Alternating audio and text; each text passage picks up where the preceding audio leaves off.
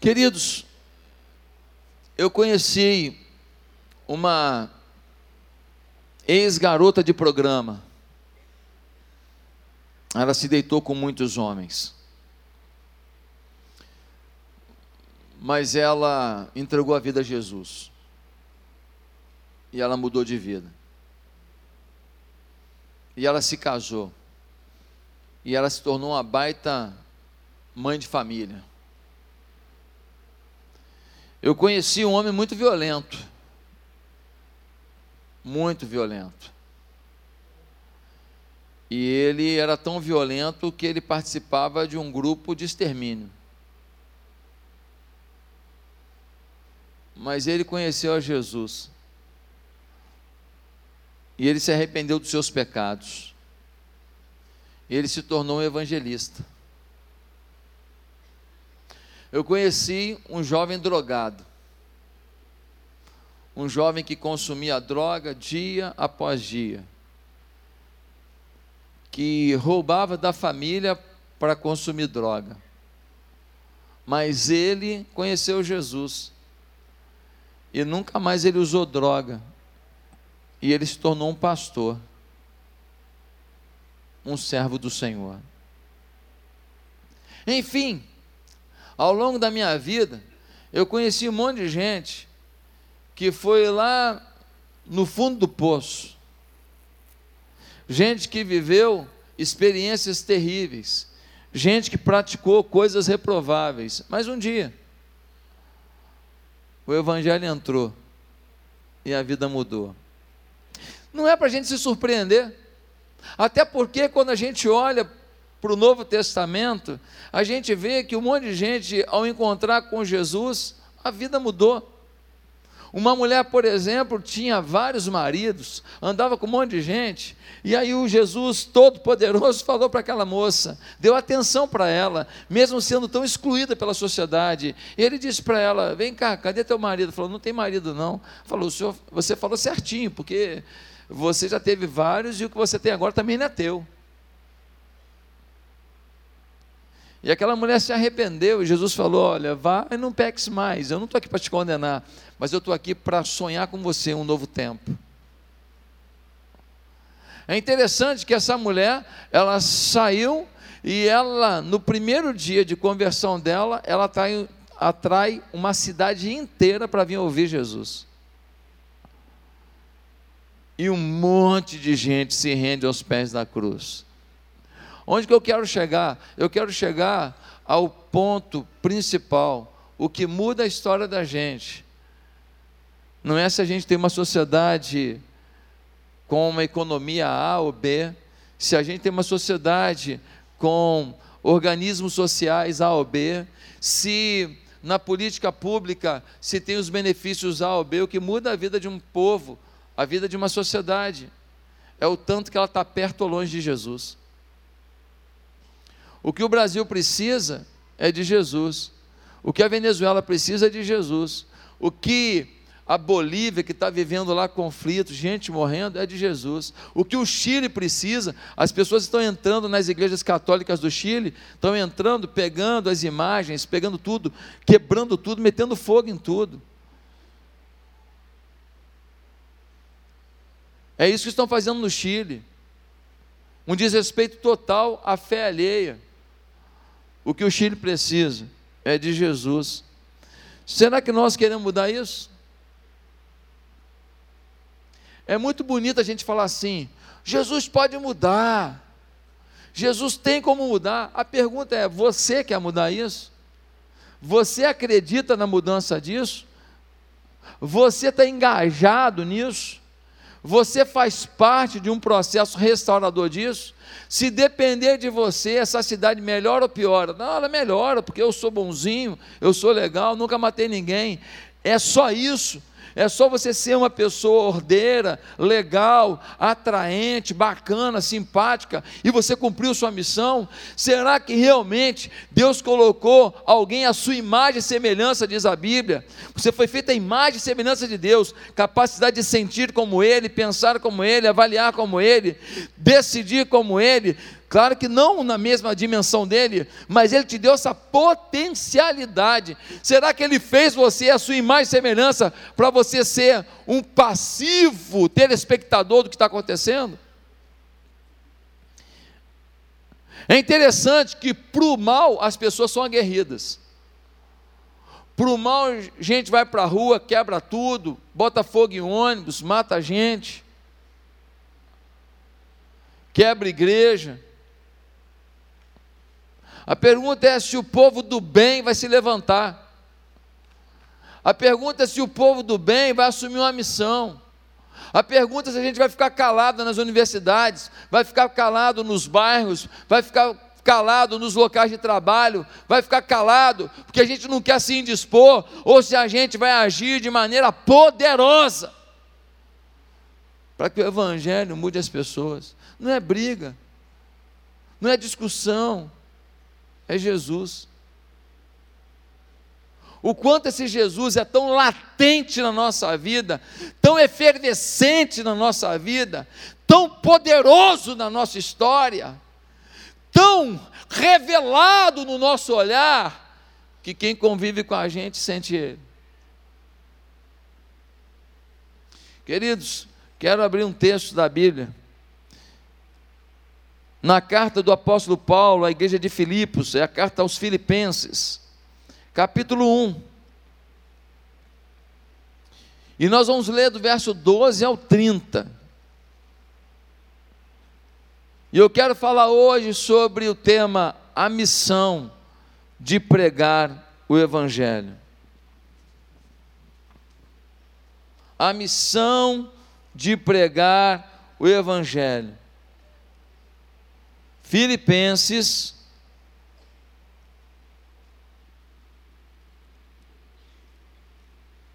capítulo 1, versículo 12. Amém?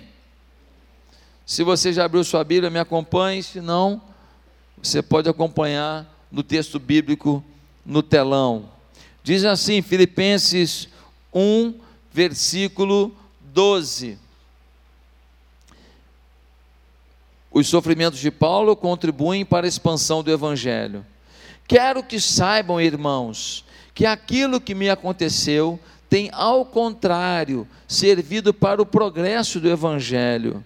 Como resultado, tornou-se evidente a toda a guarda do palácio e a todos os demais que estou na prisão por causa de Cristo. E os irmãos, em sua maioria, motivados no Senhor, pela minha prisão, estão anunciando a palavra com maior determinação e destemor. É verdade que alguns pregam Cristo por inveja e rivalidade, mas outros o fazem de boa vontade. Estes o fazem por amor, sabendo que aqui me encontro para a defesa do Evangelho. Aqueles pregam Cristo por ambição egoísta, sem sinceridade, pensando que me podem causar sofrimento enquanto estou preso. Mas que importa? O importante é que, de qualquer forma, seja por motivos falsos ou verdadeiros, Cristo está sendo pregado, e por isso me alegro. De fato, continuarei a alegrar-me, pois sei que o que me aconteceu resultará em minha libertação graças às orações de vocês e ao auxílio do Espírito de Jesus Cristo. Aguardo ansiosamente e espero que em nada serei envergonhado, ao contrário, com toda a determinação de sempre, também agora Cristo será engrandecido em meu corpo, quer pela vida, quer pela morte. Porque para mim o viver é Cristo e o morrer é lucro. Caso continue vivendo no corpo, terei fruto do meu trabalho e já não sei o que escolher. Estou pressionado dos dois lados.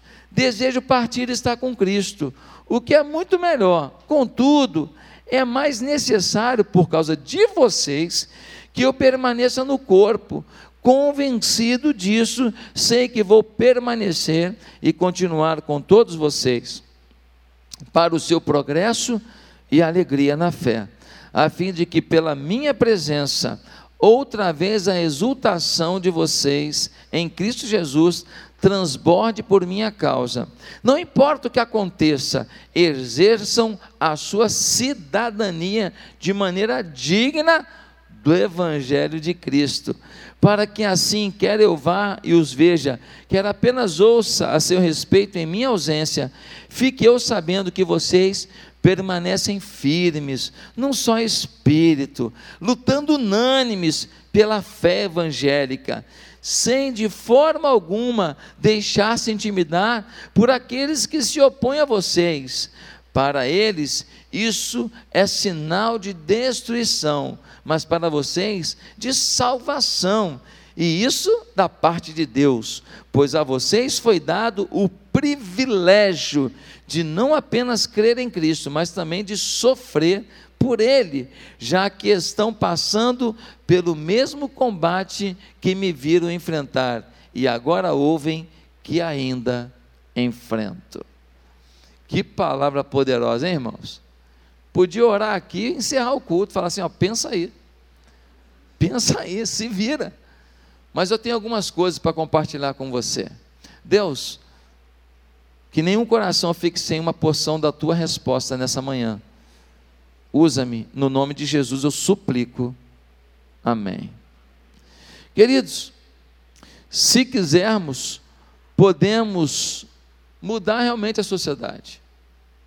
Hoje no Brasil, há uma expectativa de que o próximo censo do ano que vem venha afirmar que nós somos quase 40% da população. Isso significa 80 milhões de pessoas. Se nós formos um terço da população, 33%, significa o quê? Cada um ganhando mais dois, ganhamos o Brasil. Se nós somos, na pior das hipóteses, 25%, que já era 22% no último censo, se nós somos 25%, significa, se cada um aqui ganhar mais três, ganhamos o Brasil. Nunca mais a gente vai enfrentar as dores que a Venezuela está enfrentando, nunca mais criança vai ser ameaçada por ideologias do mal, nunca mais nós vamos ter a, a libertinagem sexual como alvo da, da, da mídia, nunca mais a família vai ser enfrentada como tem sido enfrentada, o judiciário vai funcionar, prisão em segunda instância não vai ser necessário porque ninguém nem vai roubar. Mas se roubar, na primeira instância prende logo. Vai mudar a sociedade. Vão mudar os valores. Nós vamos realmente viver um novo tempo. Só o Evangelho muda uma sociedade. Por que, que Governo após governo tem dificuldade de mudar um país, porque tem uma engenharia do mal instalada.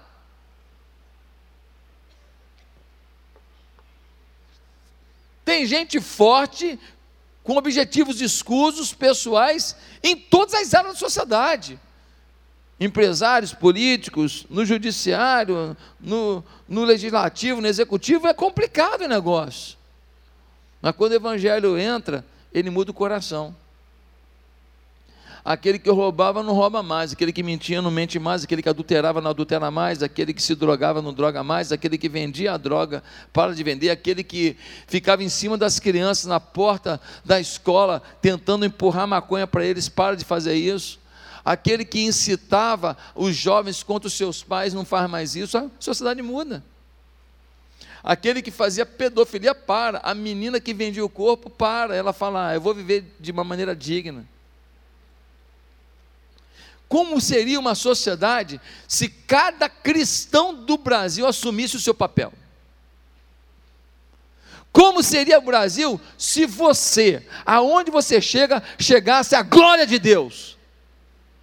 Não um frequentador de igreja, mas a glória de Deus. Irmãos, é impressionante como as pessoas estão desesperadas. Eu fiz um vídeo para falar do filme, o vídeo viralizou, grupo de pelada, grupo de desembargador, grupo disso, grupo daquilo, passando vídeo, passando vídeo. Impressionante, todo mundo querendo saber por que, que esse homem, que muitos não conheciam, ou não conhece ainda, porque não tinha meu nome ali no vídeo. Por que, que esse homem está falando que esse livro, que esse filme pode ajudar a mudar o coração do homem, pode restaurar a família, e todo mundo está passando, sabe por quê? Porque está todo mundo querendo isso. Está todo mundo desesperado. O problema não são eles, o problema é a gente. O problema é o povo de Deus, que às vezes não está assumindo o seu papel. Meus amados, meus queridos, em nome de Jesus, nós precisamos lembrar de Mateus 28, 19 e 20, que diz: Portanto, ide, fazei discípulos de todas as nações, batizando-os em nome do Pai, do Filho e do Espírito Santo, ensinando-os a guardar todos os mandamentos que eu vos tenho mandado. Nós temos que ensinar o povo a viver. Nós não temos que brigar, não, porque eu sou contra a religião tal. Sou, não, não somos contra a religião de ninguém, nós somos contra o diabo. E nós alinhamos o pensamento e o carinho para todo mundo. E a pessoa, quando vê isso, ela vai entregando a vida a Jesus. É natural.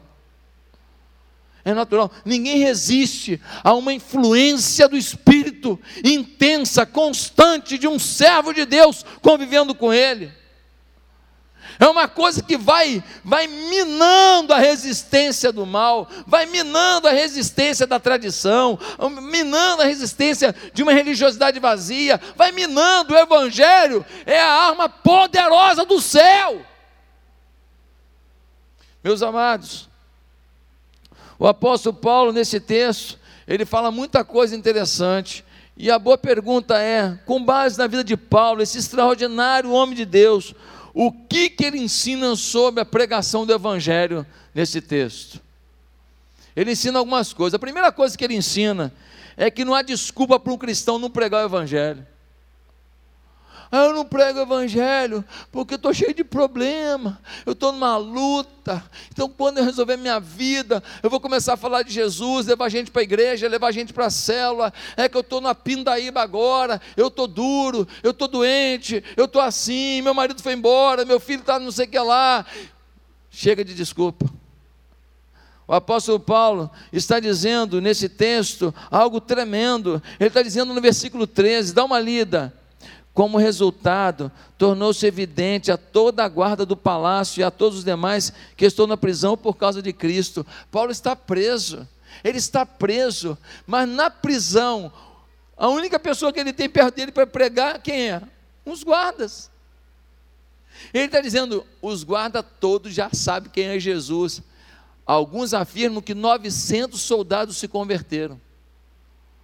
Alguns estudiosos chegam a dizer que 900 soldados foram alcançados, porque um falou para o outro, um falou para o outro, através da vida do apóstolo Paulo.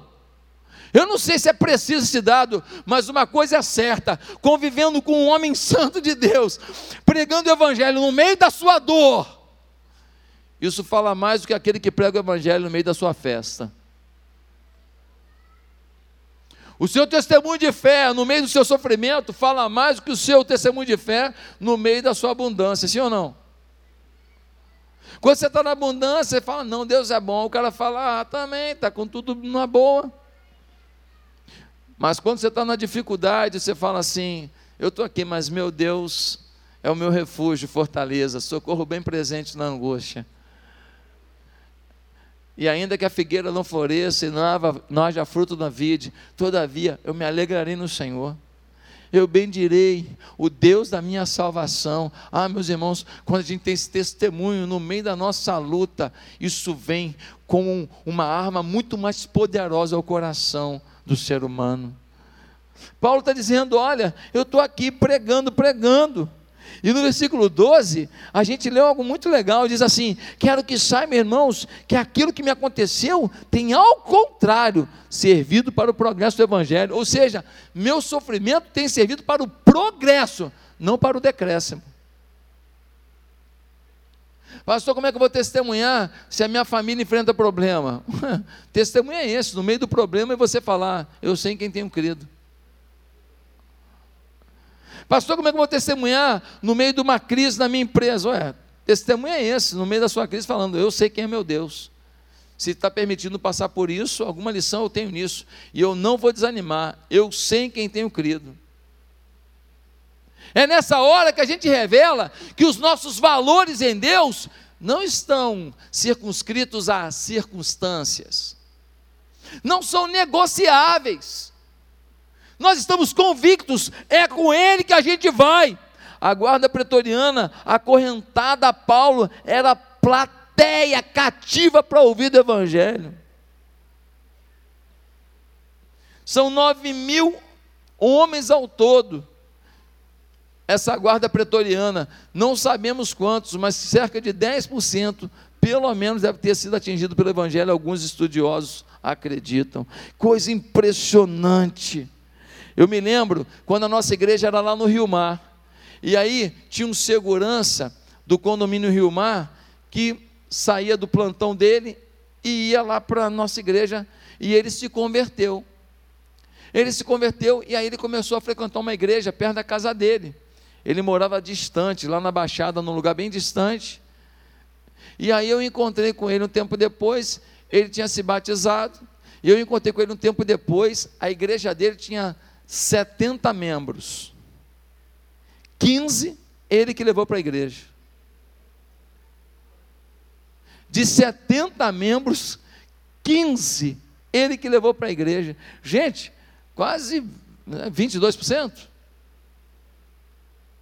da membresia da igreja foi ganho por um homem que se converteu a Jesus Cristo de verdade, que falou: Não posso guardar essa mensagem comigo. Eu já contei para vocês a história do Larry. Larry era um menino que tinha um problema neurológico, um problema assim, é, eu não sei certinho qual era o problema dele, se era autismo, eu não sei, eu não lembro. Mas eu li essa história e, e, essa história é muito interessante, uma história verdadeira. Ele era de uma cidade, e, e, e nessa cidade ele, ele entregava medicamentos de bicicleta. E o Larry era da igreja, a família da igreja. E o Larry, com toda a sua deficiência, ele era um servo do Senhor. E ele ia de bicicleta para entregar os medicamentos, e ele ia cantando, ele ia louvando, e todo mundo na cidade conhecia o Larry, e o Larry, quando passava por alguém, falava: Bom dia, glória a Deus, e bom dia, e ele ia saudando as pessoas, e ele cantava louvores por onde passava. Um dia, o Larry foi atropelado e morreu. E o que foi interessante foi que toda pequena cidade americana, toda foi para o enterro do Larry. Talvez se fosse o prefeito da cidade não, ter, não teria acontecido o que aconteceu. O comércio fechou. Foi todo mundo para o enterro daquele menino que tinha algum tipo de lentidão no seu raciocínio, algum tipo de limitação na sua capacidade cognitiva. E o pastor do Larry pregou por que, que o Larry era tão feliz. E naquela história dizia que centenas e centenas de pessoas se converteram a Jesus Cristo por causa da vida do doidinho de Jesus. Ah, acho que doido sou eu. Que Deus me deu tanto talento para tanta coisa e às vezes eu não uso. Eu acho que doido é você. Que Deus capacitou para tanta coisa. E você sabe ganhar dinheiro, você sabe ensinar, você sabe trabalhar, você sabe instalar, você sabe educar, você sabe tanta coisa. Mas pouco você tem feito para que alguém conheça Jesus Cristo como Senhor e Salvador. Ah, meus amados e queridos irmãos, como tem gente semi-analfabeta, que nunca eu convidaria para pregar aqui porque o, ia ser complicado, não concatena bem as ideias, o português é complicado, e aí ninguém dá púlpito para eles. Sabe o que eles fazem? Eles vão lá para o cemitério, já viu no cemitério? Eles vão, tem um meio-fio assim, ó, sobe no meio-fio, ó, o cortejo passando, eles pregando, ó. Arrependei-vos e crede no Evangelho. Jesus Cristo é a nossa paz. Ele, quando entra no coração, ele dá paz. E aí, meu amigo, vai passando o cortejo, eles estão pregando. Ele prega para a multidão só. Ele não prega para pouco, não. Eles estão lá, do jeito deles, arrumaram um púlpito para eles. O, o, o, o português é sofrido. A, con, a conjugação verbal é complicada. A concordância é limitada. Mas o coração é cheio de fé. E estão lá pregando. O outro vai para o trem. O outro vai para o trem. Entra no trem lá e toma de pregar o evangelho. Ah, pastor, mas é muito esquisito, fala umas coisas assim. Fala, é, pois é, mas está tentando. Pior é a gente que não tenta.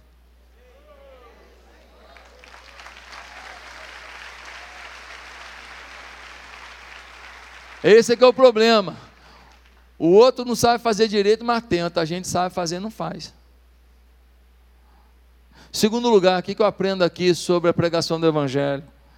Sua vida deve estimular os outros a pregar ousadamente. A sua vida deve estimular as pessoas a pregar de forma ousada o Evangelho. Se você é um cristão autêntico, a sua vida tem que mobilizar a gente para pregar com ousadia. É o que vai dizer o texto. No versículo 14, a gente lê assim: ó, olha só que coisa maravilhosa. E os irmãos, em sua maioria, motivados no Senhor pela minha prisão, estão anunciando a palavra com maior determinação e destemor. O Paulo foi preso porque está pregando o evangelho. Era para todo mundo falar assim: vou botar o galho dentro, né? E vou pregar, não, senão vou ser preso também. Não! A prisão do Paulo e a fé do Paulo e a determinação do Paulo fez um monte de gente falar assim: eu vou anunciar essa palavra que liberta, eu vou anunciar essa palavra que traz paz, eu vou anunciar essa palavra que salva. E se eu for preso também, que se dane. Eles decidiram viver o Evangelho. Meus amados, lembra quando Pedro e João foram proibidos pelos líderes religiosos de pregar? Eles falaram assim: como nós podemos parar de falar daquilo que temos visto e ouvido? Agora, sabe por que, que eles estavam vendo e ouvindo? Que quando você decide passar para os outros, Deus te dá mais. Quando você começa a falar do que tem visto e ouvido, Deus te dá mais coisa para ouvir e ver. Deus não vai capacitar quem retém. Deus não vai multiplicar sobre a vida de alguém que não compartilha. O princípio de Deus é a generosidade, o princípio de Deus é a proclamação, o princípio de Deus é que nós somos dispenseiros de Deus, ou seja, dispensa, ele bota um produto, tem prazo de validade. Se você dá o produto, ele bota outro produto melhor ainda, com validade maior. Se você dá o produto, ele bota mais um produto. É assim uma dispensa. Nós somos dispenseiros de Deus, diz o apóstolo Paulo, ou seja, ele só vai te dar mais coisas se você está usando. Se não estraga na prateleira do seu coração. É interessante, Atos 1,8 diz: Mas recebereis o poder do Espírito Santo e ser-me-eis testemunhas, tanto em Jerusalém como em toda a Judéia e Samaria e até os confins da terra, sim ou não? Agora, olha, a questão aqui: Mas recebereis o poder do Espírito Santo, vírgula, e ser-me-eis testemunha. Deixa eu te falar, Deus não vai dar da assunção para quem não prega. Não, eu fico lá quebrantado, o Espírito Santo, e eu falo em línguas, e eu mover, revelação. Tu está pregando? Não, tu é mentiroso. Mas recebereis o poder e semeis testemunhas. O poder é para quem testemunha, o poder não é para quem se exibe. O poder não é para você ficar em êxtase sozinho o poder para você profetizar quem está do teu lado, o poder para você transformar quem está do teu lado, o poder para você levar quem está do teu lado a conhecer esse evangelho que transforma mesmo, que traz alegria. Quantas vezes a lágrima bateu na minha vida, quantas vezes o choro chega na minha vida, mas acontece que existe uma força dentro de mim, alguma coisa que é maior que eu, é o Espírito de Deus. Fala, não vai, não vai parar, não, hein? Não, mas eu quero parar. Não vai parar, não. Eu estou aqui dentro. Não é a tua vontade, é a minha presença. Não é o que você planeja, é a minha vocação.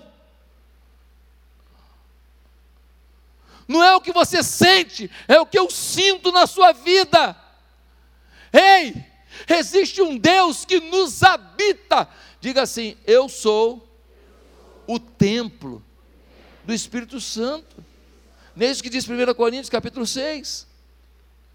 Você é templo do Espírito Santo, você é habitação do Espírito Santo. Não dá para retroagir, é só avançar.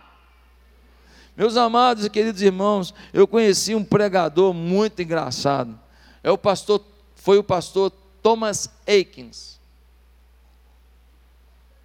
O pastor Thomas Aikens, ele era um missionário americano que atuou principalmente em Minas Gerais. E ele era todo doidinho.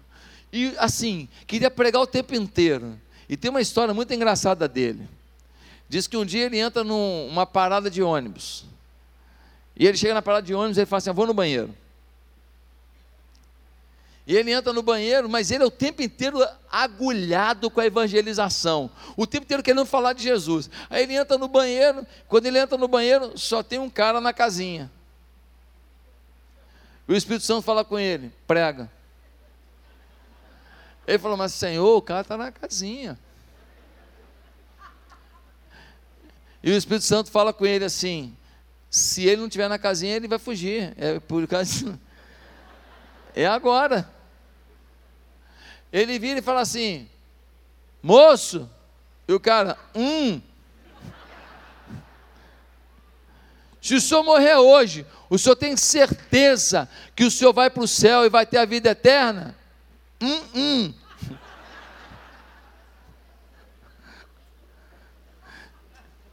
E o Thomas Aikes começa a pregar o evangelho. E o homem na casinha, fazendo seus trabalhos todos. Olha, não é louco? É louco, não é louco? Não podia esperar o cara sair? Né? O ambiente não estava favorável. Não estava favorável. E o Thomas Aikes pregando e o cara lá na casinha. Quando o cara abre a porta da casinha, o cara se ajoelha no meio do banheiro. Fala: Moço, foi Deus que mandou o senhor aqui, moço. Moço, eu quero esse Jesus, moço. E ele entrega a vida a Jesus. É impressionante. Quando a gente está antenado com a nossa missão, as coisas esquisitas e milagrosas acontecem. Meus amados, nós precisamos estar ligados nisso. Eu me lembro que eu estava numa feira em Dubai. Em Dubai você não pode pregar o evangelho, você pode ser preso se você pregar o evangelho lá. Não pode. É cheio de restrição. Você tem as igrejas, quem quiser que vá lá mas assim, com toda limitação, com todo o controle do Estado, numa região aprovada, é complicado. E a gente estava na feira, e aí eu estava passando na feira, e aí o camarada falou assim: Ah, Brasil, Brasil, Brasil, que eles querem vender, né? Brasil, é, São Paulo. Eu falei: Não, São Paulo não, Rio de Janeiro. Oh, Rio de Janeiro. Aí eu falei: Rapaz, não posso perder a chance. Eu falei: Rio de Janeiro onde tem aquele morro que tem uma estátua lá em cima, Corcovado, já ouviu falar? Oh, não, eu falei aqui, ó, aí mostrei para ele a foto do Corcovado. Falei, Corcovado, esta, sabe quem é essa estátua? Ele, quem? Cristo Redentor. É, falei, é, ele veio ao mundo. Really? Sim, veio ao mundo. Onde ele ia, as pessoas eram curadas. Really? Really? Aí a prima da Bianca começa a falar assim: Júnior, Júnior, Júnior. E eu, eu falei: você precisa saber mais dele. A história dele é linda, muda a vida da gente. Pesquisa aí, Cristo Redentor. E ó, tem jeito de pregar, mas tem que sair, que senão dá ruim. Tem jeito de chegar a todo o coração, tem jeito de falar do Evangelho para qualquer pessoa. E eu não sei se ele depois pesquisou, talvez só no céu que eu vou saber. Falou, eu pesquisei depois, eu achei a história de Cristo, os milagres que você falou, e ele mudou a minha vida também. Eu não sei. A gente semeia, e um dia a gente vai colher. Meus amados, terceiro, terceira coisa que a gente aprende nesse texto é que a pregação do Evangelho é a atitude mais importante dessa vida. A coisa mais importante dessa vida não é o que você empreende, não é o quanto você junta, não é o quanto você consegue botar na conta bancária, não é a empresa que você faz. A coisa mais importante dessa vida é o quanto você pregou. Por quê? Porque a sua empresa, quando você morrer, ela fica aí, você não leva ela e acabou o negócio. O carro que você comprou top das galáxias, um bilhão de dólares o carro, o carro voa, ele é carro, ele é barco, ele é avião, ele é foguete, tudo junto. Você sai de carro, você atravessa qualquer coisa. Então, esse carro, olha só, você morreu, sua família vai brigar para vender isso, ver quem que fica com um pedaço maior. Mas a pregação do Evangelho, a transformação de uma vida, isso gera algo eterno.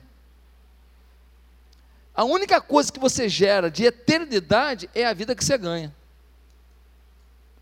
É a única coisa que você faz que é mais valiosa do que o prédio que você comprou, do que a fazenda que você comprou, do que o gado que você tem, do que tudo que você possa conquistar na vida. É uma vida que você ganhou para Cristo. Porque o restante todo, para que aquela vida vai para a eternidade. Não é maravilhoso pensar nisso? Agora dá uma olhada no versículo 15. O versículo 15 é tão empolgante, diz assim: É verdade que alguns pregam Cristo por inveja e rivalidade, mas outros o fazem de boa vontade. Esses o fazem por amor, sabendo que aqui me encontro para a defesa do evangelho. Aqueles pregam a Cristo por ambição egoísta, sem sinceridade, pensando que me podem causar sofrimento enquanto estou preso. Mas que importa? O importante é que, de qualquer forma, seja por motivo falso ou verdadeiro, Cristo está sendo pregado e por isso me alegro. Falou, tem uns caras que quer pregar para aparecer. Tem uns que quer pregar para ter mais seguidor no YouTube. YouTube You.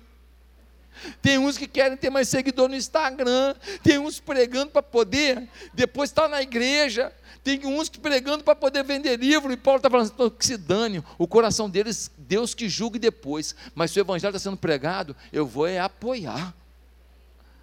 Tem algumas igrejas que eu não concordo muito com a teologia deles, com a forma como eles arrecadam dinheiro. Eu não concordo. Agora, eu vou ficar aqui no público falando mal, porque eu não mal ou bem, está falando alguma coisa de Jesus lá. O que estão fazendo que não presta, que não é muito legal, Deus que resolva com eles. Mas se falou de Jesus, eu não vou falar contra.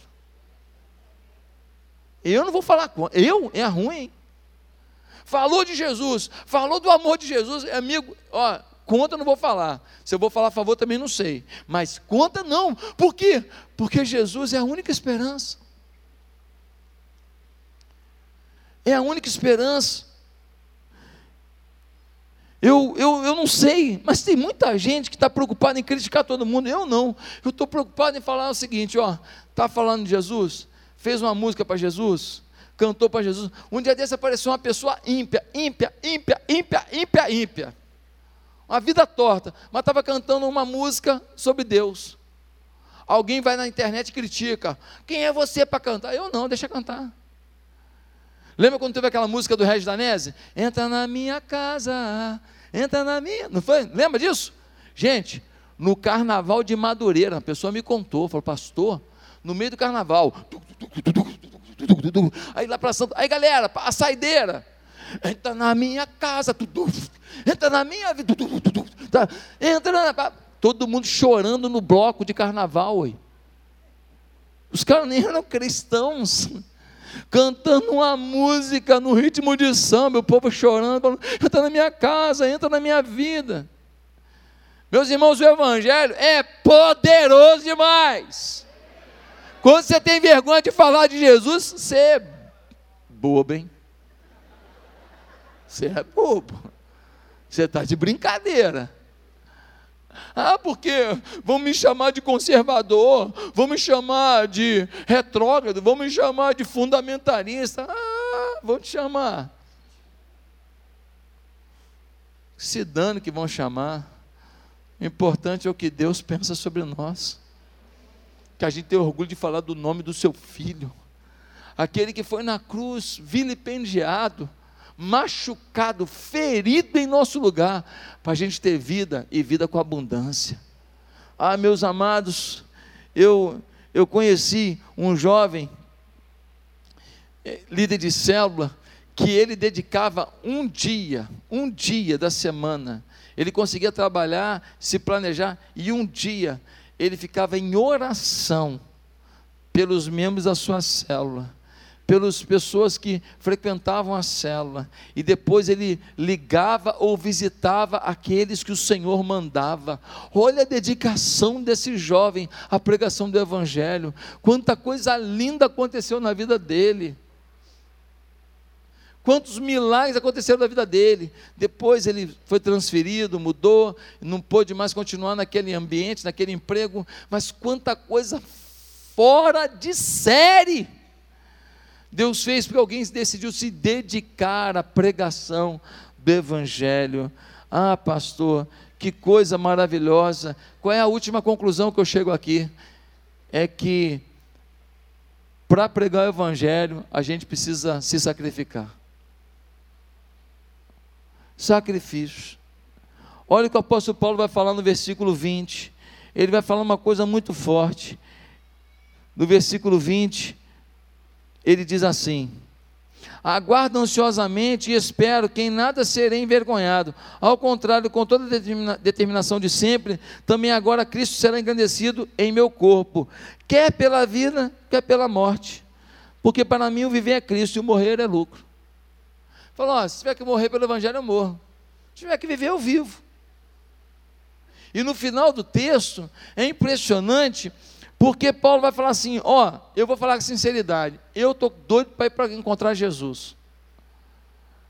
Mas eu só sei que não é hora de ir ainda por causa de vocês.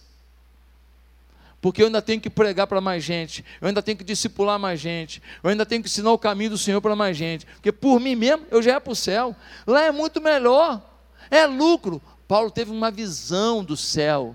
Foi o único homem no mundo que teve uma visão plena do céu. Ele falou: gente, vocês não têm noção do que é. Mas por causa de vocês, Paulo entende que até o seu uso fruto do céu tem que esperar para que ele se sacrifique por alguém. Queridos, o que, que acontece quando você começa a pregar o evangelho para todo mundo? O que acontece quando você decide ser um instrumento de Deus? Sabe o que acontece? Primeiro, você mostra lealdade a Jesus. Atos 1,8: Ser-me-eis minhas testemunhas. Quando a gente não está pregando o Evangelho, nós estamos sendo desleais. Segunda coisa, nós vamos dar às pessoas talvez a única chance de salvação. Tem gente que, se você não falar, ninguém vai falar ele nunca mais vai ter uma chance. Se você não chamar para vir na igreja, se você não chamar para ir na célula, talvez ele nunca venha se converter. É por isso que eu gosto muito de Romanos 3, 23, que diz: Porque todos pecaram e destituídos estão da graça de Deus. Eu gosto desse texto porque ele esclarece: sem Jesus, todo mundo está condenado a morte eterna, a distância eterna do Senhor. Ou seja, é urgente a nossa responsabilidade, é urgente. Terceira coisa que acontece quando a gente prega o Evangelho, a gente apaga pecado da vida. Pastor, apaga pecado? Sim. Em Tiago 5,20 diz: Sabei que aquele que converte o pecador do seu caminho errado, salvará da morte a alma dele e cobrirá multidão de pecados. Pastor, já errei tanto a minha vida, pois é, ganhe vidas para Cristo. Isso apaga uma multidão de pecados. Isso na contabilidade do céu, isso na avaliação de Deus é algo tão importante, tão maravilhoso. Isso faz com que Deus realmente traga uma unção nova sobre a sua vida. Em quarto lugar, quando a gente prega o Evangelho, a gente aumenta a nossa comunhão com Jesus.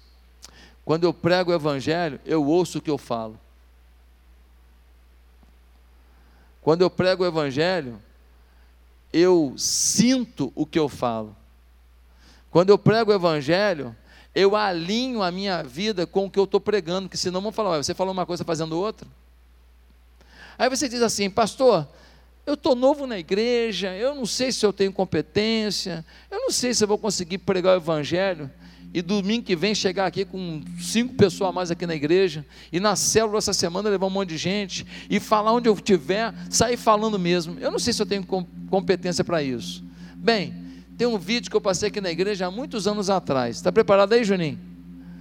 Passa o vídeo para mim.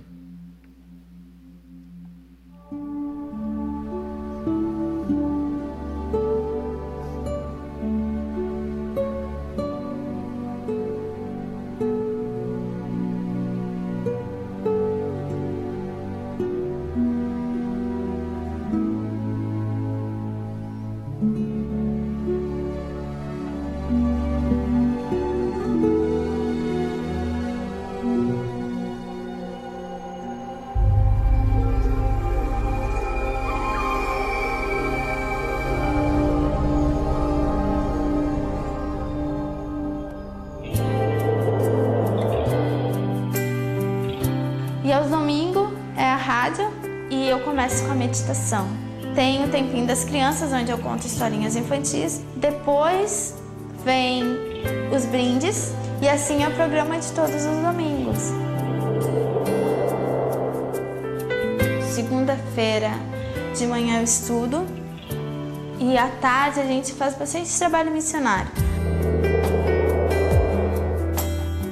Terça-feira eu visito o asilo e lá a gente canta, a gente ora, a gente brinca. Tem algumas pessoas até que são sozinhas, assim, sabe, que se abrem bastante com a gente. Quarta-feira a gente se reúne na minha casa para fazer a cooperativa. A gente faz telha, decupagem, a gente faz biscuit, vidros, a gente faz porta-retrato de EVA, a gente faz minha de geladeira, várias coisas de artesanato. Porque as famílias que trabalham na cooperativa são famílias bem carentes. Sexta-feira eu montei um grupo de oração intercessória. Então cada criança pega esse pedido de oração que vem de, de várias igrejas e ora por este nome que pegou no papelzinho. Essa oração intercessória é bem interessante porque muitos pedidos já foram respondidos através das nossas orações, né? Porque a oração tem poder. Aos sábados eu me acordo um pouquinho mais cedo e convido algumas crianças para irem à igreja. Essa é minha semana, né? No sábado da mesma semana eu me batizei, na outra quinta eu montei meu pequeno grupo. Primeira pessoa que eu fui foi no Robert. disse assim: Robert, tu vai ser muito importante para o pequeno grupo, Robert. Um fazia chamada, outro era diácono, outro era recepcionista, outro era diaconisa, outro entregava a folhinha do tema. Só que cada um que tinha seu cargo tinha que levar dois amiguinhos. Então o número de crianças foi aumentando. De 10 foi para 20, 25 e hoje se encontram as 45 crianças. O interessante é que através do meu pequeno grupo deu para fazer todos esses trabalhos missionários. Eu sou uma criança normal porque eu estudo, eu brinco quando dá tempo, curto os meus pais, curto as minhas irmãs. Jesus nos dá 24 horas. Se tirarmos uma hora para fazer um trabalho missionário, entregar um folheto, entregar um curso bíblico, porque Jesus está voltando, Ele está mostrando sinais, profecias, isso tudo já está se cumprindo. Se não fazermos a nossa parte agora, se quiser fazer amanhã, talvez não, não dê tempo.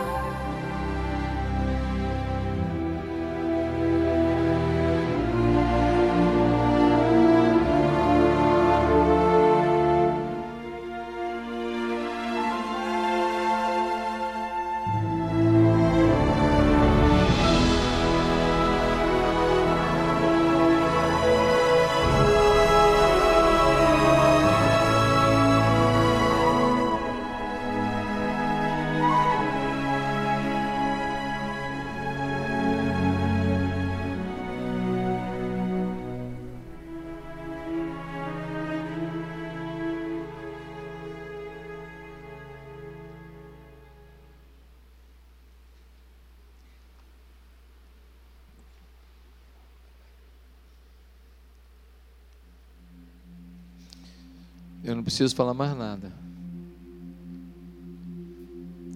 Se a gente não fizer agora, talvez não dê mais tempo. Talvez não dê mais tempo de salvar alguém que você ama. Talvez não dê mais tempo de ajudar o filho de alguém que você pode ajudar.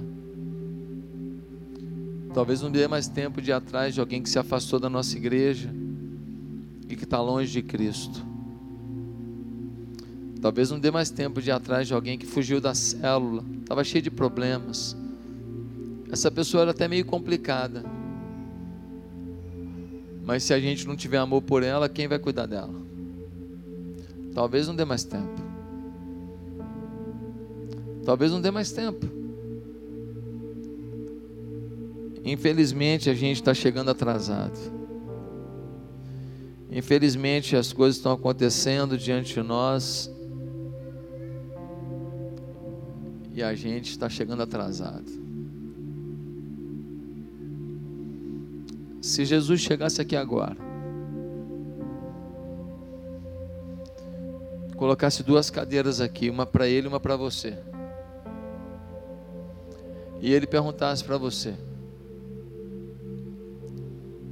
o que, que você está fazendo de verdade para levar alguém a Cristo?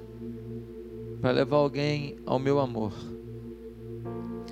O que, que você está fazendo de verdade para levar alguém a me conhecer? Qual é a sua luta real para que as pessoas conheçam o meu amor e saibam que eu morri por eles na cruz? Se ele te perguntasse isso no olho no olho, o que você responderia? Irmãos, todos nós vamos passar. eu também vou passar nesse lugar.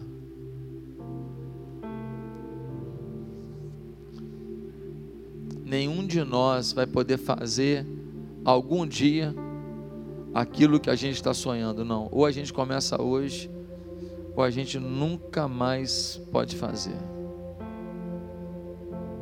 A igreja precisa voltar para o seu chamado. A igreja precisa voltar para a sua convicção missionária evangelística. Líder de célula tem que pastorear a célula, ir atrás, não deixar a pessoa se perder, não. Lutar por, uma vida para ela não ir para o inferno. Supervisor tem que supervisionar a célula, e célula por célula, motivando os líderes, para que os líderes sejam pastores de excelência, porque senão as pessoas vão se perder. A Andresa, com 14 anos, mal podia imaginar que seria o fim de uma vida totalmente dedicada a Deus. Quando que uma menina de 14 anos poderia imaginar que a história dela ia afindar, mas graças a Deus, que mais de 100 pessoas da igreja dela foram alcançadas através da vidinha dela. Ela tinha um grupo pequeno, uma célula, que ela começou sozinha, e ela falou para o menino, Robert, você vai ser muito especial na célula. Deus vai te abençoar muito. Deus vai te usar muito. E o Robert foi para lá com os amigos e começaram a chamar a gente. Tinha 45 crianças na célula. Você não pode fazer o mesmo? Ah, não vou liderar a célula não, que eu estou cansado. Ah, não vou supervisionar a célula não, que eu estou cansado. Ah, não vou trazer gente na igreja não, porque depois eu tenho que dar atenção. Pode ser que me peça carona, pode ser que me peça oração, pode ser que queira abrir o coração para o problema que está vivendo. É, é isso mesmo. Enquanto as Andressas abrem mão da semana inteira por amor, a gente está escolhendo a quem a gente vai ajudar, na hora que vai ajudar, desde que não atrapalhe o nosso projeto pessoal. Se isso não serve para você, desconsidera. Mas se isso serve para você, eu queria te fazer um pedido. Eu não pedi a Deus para ser pastor de uma multidão, eu pedi a Deus para ser pastor de uma igreja viva, de uma igreja apaixonada, de uma igreja que sabe que evangelho é evangelho, que pecado é pecado e que a vida eterna está diante de nós. Ou a gente leva as pessoas para lá, ou elas vão perecer eternamente no inferno. Curva a sua cabeça agora. Faça uma oração. Se você não tem sido um evangelista, uma evangelista de verdade, peça perdão a Deus. Se você não está liderando célula até hoje, porque você fala, ah, não, não quero pastorear vidas, não, cuidar vidas, não, porque você está com preguiça, peça perdão a Deus. Se você tem sido um supervisor que não visita as suas células, não vai atrás para motivar os seus líderes, peça perdão a Deus. Se o seu discipulado não está acontecendo, se você é discipulador de alguém, mas a pessoa fugiu, você deixou para lá, vocês não têm se encontrado, peça perdão a Deus. Se você está fugindo do seu discipulador, você que não está querendo discipulado, peça perdão a Deus, é a hora do recomeço. Domingo que vem de manhã, não vai ter uma vaga nesse lugar. Nós vamos ter um culto aqui que vai falar sobre a obra social, a paixão pelos perdidos. Nós vamos ter um testemunho aqui violento do maior empreendedor social do Brasil.